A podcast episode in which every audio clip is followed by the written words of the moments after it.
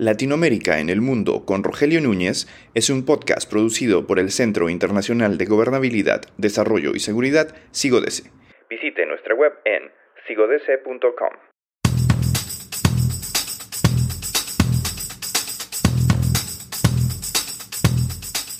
Pues tenemos con nosotros a Josefina Torres para analizar la consulta y la cita ante las urnas en Ecuador, que ha inaugurado todo un periodo de elecciones este año 2023 en América Latina y les ha inaugurado, como ya preveíamos, con un voto de castigo a los oficialismos, en este caso al oficialismo de, Guillermo Lasso. Bienvenido al podcast de Sigodeste eh, y ya sabes que esta es tu casa. Eh, lo primero que te quería preguntar es eh, la sorpresa porque eh, evidentemente se suponía que, podía haber victoria del correísmo, eh, sobre todo en las locales, pero todo indicaba que en el, plebiscito, en el referéndum, iba a ganar el gobierno. ¿Qué hemos leído mal? ¿Por qué las encuestas se han equivocado? Bueno, gracias Rogelio por la invitación. Siempre es un gusto eh, estar acá y compartir pues con todos quienes, todos y todas quienes nos escuchen. Em, bueno, digamos que me atrevería a hacer como algunas reflexiones en caliente. Digo en caliente porque siempre, pues al paso del tiempo, eh, uno va teniendo como mayores elementos que permitan ser más precisos en los análisis, ¿no? Pues lo primero que diría que suele ser ya una obviedad, pero el momento de hacer los análisis pasa desapercibido, y es cómo logramos que eh, el comportamiento electoral, con la eh, especificidad que implica eh, el comportamiento que pueda suponer enfrentarse a los comicios eh, no quede al margen ¿no? de un tiempo, una temporalidad mucho más grande, ¿no? Es decir, no aislemos la coyuntura. En ese sentido, entonces diría que em, uno podría hacer esta, esta diferenciación, ¿no? Por un lado, eh, pensar específicamente lo que sucedió eh, en el momento electoral, incluidas las campañas, que sí que hay que pensar eh, el modo en que las actuales candidaturas están dirigiéndose hacia los electorados, em, la forma como y el rol además, ¿no? Que están teniendo los, los nuevos medios de comunicación, las redes sociales, em, y además como unas formas alternativas de comunicación, ¿no? ¿Cómo se piensa esto en términos de la comunicación política? Creo que sí es importante pensar en esa misma lógica también el perfil de los candidatos, eh, creo que evidentemente eh, eh, es importante. Del otro lado, cómo se recibe esto por parte del electorado, en qué situación se presenta y se inscribe la campaña, lo que está pasando ahora mismo. Em, y por el otro lado, ¿no? digamos, intentando hacer como unos análisis más de temporalidades medias, ¿no? qué es lo que ha venido sucediendo por decirlo de alguna manera, me atrevería a hacer un corte con respecto a la presidencia de, eh, del, eh, actual, el presidente Lazo, que lleva eh, dos años de gobierno del periodo en el Ecuador, que son cuatro. ¿no? Esto obviamente, además, dentro de una coyuntura un poco mayor, que ha implicado lo que se denominó en América Latina los progresismos, los diez años de revolución ciudadana que estuvieron liderados por el expresidente Correa, y después de esto, aunque siendo del mismo partido, pero a lo que se ha denominado desde este bloque como la traición, que fue la presidencia de Lenín Moreno. Entonces, digamos, eh, lo primero sería hacer como esta división para poder mirar como qué elementos específicos podemos tener de cada uno de estos, de estos momentos eh, e intentar mirar cómo se articula y cómo nos podrían dar pistas de lo, de lo que ha sucedido. Entonces, eh, diría que con respecto a la sorpresa, eh, la sorpresa fue relativa, digamos, ¿no? Por un lado, em, ah, lo otro que sería también como importante es eh, mencionar para quienes nos están escuchando la particularidad de las elecciones ahora en el 2023 en el Ecuador. si bien es cierto, eran elecciones seccionales correspondientes a la renovación de los gobiernos provinciales, municipales y juntas parroquiales, así como las de la quinta función que tiene eh, desde la Constitución del 2008 el Ecuador, que es la función de participación, control y transparencia, eh, que tiene un consejo, ¿no? Y tienen sus consejeros y estos, estos consejeros eh, son elegidos por voto universal. Em, entonces, pero esto que sucede cada cuatro años, este, de periodo intermedio con respecto al gobierno presidencial, el, gobierno central. Eh, tenemos también que para esta vez eh, el gobierno anunció una consulta que fue aprobada por parte del Tribunal Supremo Electoral, del Consejo Electoral, y esta consulta tenía la intención de eh, plantear algunas preguntas eh, del modo referéndum con la intención de hacer modificaciones constitucionales, ¿no? Es decir, lograr la aprobación mediante la aprobación de las preguntas que se definían entre el sí y el no, eran ocho preguntas, eh, y que eso, digamos, estaba dirigido para poder tomar decisiones que probablemente tenían algún candado normativo en el sentido de que no las puede tomar directamente el Ejecutivo.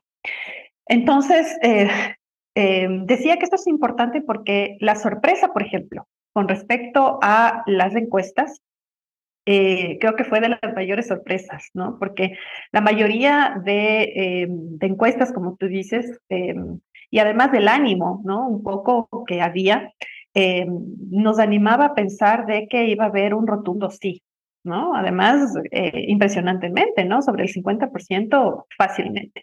Y esto porque la consulta tenía entre sus ocho preguntas temas que están ahora muy en el ambiente de preocupación en el Ecuador. Entonces, el tema sobre la seguridad, que ha tenido que ver, por ejemplo, con plantear una de las preguntas eh, asociadas al mejoramiento de la seguridad, tenía que ver con que si estábamos o no estábamos de acuerdo con que se extradite a, eh, este tipo de delincuencia, que en el discurso además oficial han sido los protagonistas de la inseguridad en el país y que están muy asociados con las mafias y los narco eh, digamos, los negocios alrededor del narco y que han comenzado a tener eh, no solamente intromisión en el Ecuador, sino que sea en, eh, una relación también con la política, se empezó a hablar ya de narcopolítica, y por otro lado, digamos, ya una, yo me atrevería a decir también una inserción en el tejido y por lo tanto una presencia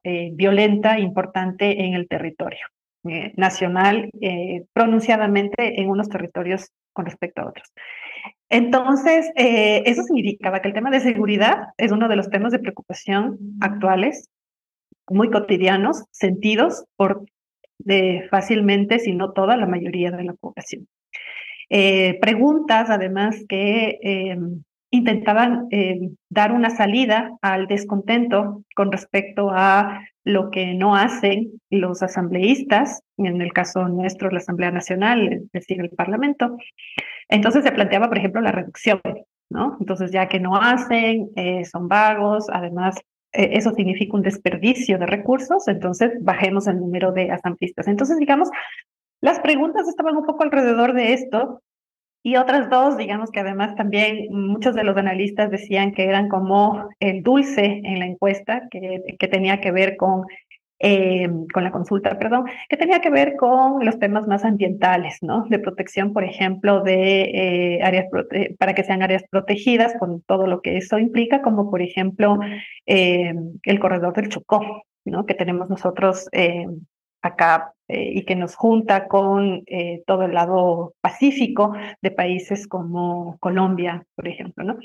Entonces, em, digamos, planteados de esa manera, obviamente implicaba una sintonía con las necesidades más, eh, más plausibles y más cotidianas de las personas. además, em, digamos, el, problema detrás de esto es que habían unos, eh, tenía que tener unos anexos que explicaban las formas concretas que eh, la viabilidad, digamos, técnica y normativa de estas preguntas. Entonces, bueno, hasta cuando se hicieron las mediciones, que ese es un dato importante, que las últimas eh, intenciones de voto con respecto a las encuestas se hicieron la primera, hasta la primera semana de enero, me parece. Eso significa que había un, habíamos tenido, digamos, fácilmente tres, cuatro semanas, un mes de, eh, con respecto a las últimas mediciones. Y eso es bastante, ¿no? En términos de cómo puede ir variando la percepción. Hasta ese entonces, efectivamente, parecía que la consulta iba a ir por el sí. Esto, sin embargo, em, fue mirado como una habilidad por parte del gobierno, ¿no? De eh, legitimarse frente a un gobierno que eh, ha dado muestras de poca eficiencia, por decirlo menos, en, el, eh, en la gestión con respecto a lo público, ¿no? Y que se evidencia, por ejemplo, en la falta de atención, insumos, medicamentos, agilidad en, en, la salud pública, por ejemplo, ¿no? Recortes presupuestarios en educación, eh, la poca habilidad, además, con la que han logrado resolver eh, problemas reacciones, digamos, frente a problemas naturales, em, el, desazón, además, que también hemos sentido con respecto a las, eh, las crisis carcelarias que hemos tenido y que no se han dado, digamos, eh, salidas em, cuyos argumentos nos permitan evidenciar que hay un control con respecto a lo que está sucediendo, ¿no? Entonces, frente a toda esta desazón que teníamos en el Ecuador, eh, Varios no han dejado de mencionar que la consulta fue planteada como un instrumento para eh, medir ¿no? el, apoyo. Eh, dicho sea de paso, hay que decir que además el gobierno, por un lado, tenía un muy bajito, me parece que el 15% de, de credibilidad, y el presidente fluctúa por ahí mismo en el nivel de aceptación. Entonces, era un gobierno que a los dos años ya estaba bastante desgastado, con eh, una impopularidad, vamos a decir así, muy fuerte, muy alta. Entonces la consulta se había planteado desde esta lógica, ¿no? Como para volver a medir cómo estaba efectivamente a partir del respaldo que puedan tener estas iniciativas, mostrar la disposición al cambio en la gestión y la respuesta ante las demandas y las necesidades ciudadanas eh, pero además eh, también como un aliento ¿no? con respecto a estos dos daños para, eh, muchos dicen, y yo estoy de acuerdo, profundizar en las reformas que todavía no se han dado y que permitirían demostrar que efectivamente la ideología del gobierno se permite evidenciar en las medidas de política pública que han faltado por tomarse. ¿no? Eh, por ejemplo, la propia venta del Banco del Pacífico, que es, el, un banco público, ¿no? Y que es, es eh, si no el, el, primero o el segundo de entre los bancos eh, mejor ranqueados en el país. Y que no, no hay toda la intención por venderlo y que no se lo ha logrado. Entonces, digamos, pensándolo de esa, de esa manera, ¿no? Las, las mediciones hasta ese momento nos hacían pensar de que la gente se conectó, ¿no? Que el gobierno efectivamente se conectó con la gente, con estas necesidades, plantea unas respuestas y entonces la gente obviamente va a decir, voy a votar sí, ¿no? Porque no quiero más inseguridad, porque los políticos no responden, etcétera, ¿no? Ahora, sin embargo, no debemos descartar que hace un año, ¿no? En junio del año anterior, ya para el, el gobierno de, eh, de este presidente, tuvimos 16 días de paro nacional, ¿no? Y que fue eh, eh, movilizaciones en todo el país. La reacción del gobierno fue virulenta, absolutamente violenta, sobre todo eh, la reacción de la policía con respecto a las universidades, los lugares humanitarios que se llamaron, ¿no? Y que en algún momento nos pareció a todos, digamos, que el gobierno estaba contra la pared, ¿no? Y que más bien eh, desde el liderazgo de, del movimiento indígena que estuvo, digamos, liderando el, movimiento, pero que no solo fueron ellos, estuvieron estudiantes, estuvieron eh, sectores urbanos, barrios organizados, ciudadanos no organizados también, así como otros grupos como de mujeres, estudiantes, etcétera. Mm, eh, pero en el liderazgo del movimiento indígena se abre la posibilidad de la mediación frente al diálogo, ¿no? Entonces, esto fue, fue una muestra, digamos, de que eh, había la, eh, la, la, apertura ¿no? a que el gobierno no termine como en el Ecuador habían terminado muchos en la década del 90. Entonces, con todo esto, ¿no? Eh, de alguna manera un poco sí sorprendía que el sí gane, eh, frente a todos estos indicios ¿no? de que nos hacían mostrar eh, de que no había un apoyo, una credibilidad, una confianza ¿no? con respecto al gobierno y a sus autoridades. De, hecho, Josefina, ay, perdón, perdón. No, sí, lo que te iba a decir es que además esto ha sido como eh, para intentar encontrarle una, una explicación. Muchos apuntábamos a mirar cómo la seguridad lo que hace en la gente es una reacción eh, que no precisamente va por el cuidado, sino por la seguritización y en muchos de los casos la militarización, lo que han denominado muchos analistas, de la vida cotidiana, ¿no? Entonces, no estamos, eh, aunque sabemos que este es un tema de, de pobreza, pero eh, la forma de enfocar el problema es tan inmediato eh, que no va por la línea de mejoremos el trabajo, las situaciones, el, el, tema en general del país, ¿no? sino de el control y el control frente a eh, la, digamos, la inseguridad asociada con la delincuencia, básicamente más que con la violencia en términos generales y mucho menos con la violencia estructural, sino más bien con los delincuentes, ¿no? Con los robos, con los asesinatos, con las modalidades de sicariato. Entonces, ¿quiénes pueden hacerle frente a esa clase de inseguridad vía violencia armada? Es la violencia estatal justificada, que es la policía. Y todo lo que pueda estar alrededor de ello, incluyendo también eh, el tema punitivo, ¿no? Entonces, em, la sintonía, ¿no? Que se encontraba en la, en la encuesta nos hacía pensar que em, esto nos permitía explicar por qué la gente iba a votar sí. Otros dicen que eso también te permite leer que en términos sociales no estamos hablando ni de progresismo, ni de, en términos generales, digamos, visiones más desde la izquierda, más desde la justicia social, por ejemplo, ¿no? Sino que en el fondo hay una, hay un ser muy en la reacción, ¿no? Bastante eh, de ideología de, derecha, ¿no? En la que la seguridad, el control, la vigilancia, el autoritarismo son las formas en las que se resuelven y en las que la gente confía que hay eh, resoluciones efectivas, inmediatas a sus problemas cotidianos, ¿no? Sin embargo, el momento de la, eh, de la de las votaciones, ¿no? Pues ganó el, eh, ganó el no. Y esto, em, yo trabajo en una universidad, en, la más grande universidad pública del país, y en varios de los foros que tuvimos, en, los cuales entre los asistentes no estaban exclusivamente estudiantes, sino eh, la gente eh, variada y en general era el público abierto. Em, en varios de estos yo escuché esto que también se ha utilizado a veces como una muletilla, de las encuestas, no las encuestas de las firmas, sino las encuestas más bien que se suelen llamar de carne y hueso, ¿no?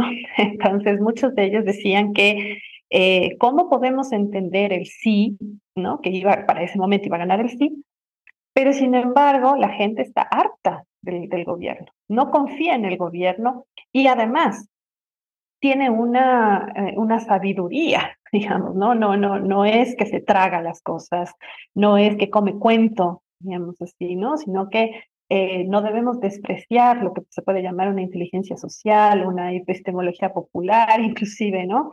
En el que no, eh, no va por hacer los análisis doctos de las academias y de las universidades, mucho menos de los especialistas en estos temas, pero que sin embargo eh, sabe ¿no? y tiene una desconfianza con respecto a esta clase de eh, habilidades, vamos a decir, entre comillas, ¿no? Y que sabe perfectamente que lo que está ahí es un engaño, ¿no? Y que sabe responder desde esa desconfianza, responde desde ese hastío, responde desde ese cansancio. Y por otro lado, que esto es lo que me ha parecido más interesante, ¿no? Em, y, que parece que esto fue uno de los elementos muy importantes también para que él no gane. Y es que no se entendían las preguntas. Entonces, frente a la no comprensión, entonces, como no sé si lo que me estás diciendo me favorece o no me favorece, me reservo frente a esa duda mi cuidado. Y mi cuidado es decir no, no me quita nada. no he ganado nada, no he perdido nada, he seguido como estoy. Entonces, prefiero decir que no a que luego, por haber votado sí, esto vaya a significar que cambie para mal. ¿no? Y esta, en, muchos de los casos, ha sido eh, uno de los elementos que me parecen fundamentales para pensar en esta sorpresa que implicó el, eh, la, la derrota del sí frente a todas las encuestas que hasta la primera semana de enero anunciaban que el, que el sí ganaba rotundamente. Eh, estamos terminando, pero te quiero hacer una última pregunta y un comentario. Fíjate, dos semanas antes de, la cita ante las urnas, una persona muy importante me dijo que él eh, le habían llegado rumores de que iba a ganar el no, porque las redes sociales estaba claramente visto que ganaba el, el, no frente a lo que decían las encuestas. Yo le dije, pues me, me, extrañan mucho porque las encuestas dicen que gana el sí, pero esta persona estaba mucho mejor informada que, que yo. Pero bueno, lo que yo te quiero preguntar, y por favor te pido brevedad porque estamos terminando, ¿crees que Lasso va a ser capaz de terminar eh, su gobierno, dada la soledad política en la que se ha quedado y dada la extrema debilidad por la derrota que ha cosechado? Yo creo que es, es, una pregunta a la que me, me, da mucho temor poder hacer futurología, pero yo me pongo a pensar que en el momento este de junio, ¿no? en el que todo parecía anunciar que eh, no iba a terminar su gobierno y que lo que se estaba pidiendo era que él renuncie, y sin embargo continuó. Entonces yo creo que, eh, si bien es cierto, el panorama no es igual y las alianzas que eh, Lazo logró ahora se evidencian que están rotas porque además el no y el que haya ganado el a la contraria a la tendencia de gobierno le afecta no solo al gobierno, sino a toda la tendencia. ¿no? Ha perdido el Partido Social Cristiano, ha perdido Creo, ha perdido Suma y ha perdido todos los movimientos y expresiones de esta tendencia ideológica.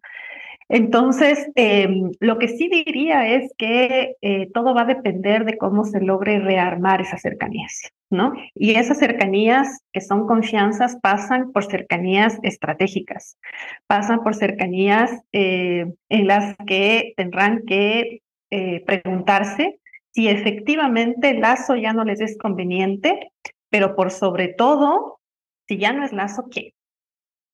Si la salida del lazo significaría eh, que quien quiera que llegase tiene más posibilidades y por lo tanto amenaza su proyecto político, yo estoy segura de que las élites van a negociar, van a volverse a aliar, van a encontrar la forma de actuar en bloque. Aunque eso no significa un solo candidato, un solo partido, pero tienen que actuar en bloque. ¿no? Y lo que se ha demostrado en los últimos años en el país es que esa ha sido la estrategia de la derecha o de las derechas. Entonces, eh, yo, yo creo que todo va a depender de cómo logre esa gobernabilidad y sobre todo si es que se llegara a plantear la muerte cruzada, quién es el posible sucesor del presidente que no sea de la misma tendencia. Y si él tiene las posibilidades de ser efectivamente el próximo presidente, entonces miraremos a las derechas coalicionarse nuevamente. Josefina, ha sido un análisis maravilloso eh, y esperemos tenerte pronto con nosotros. Muchísimas gracias.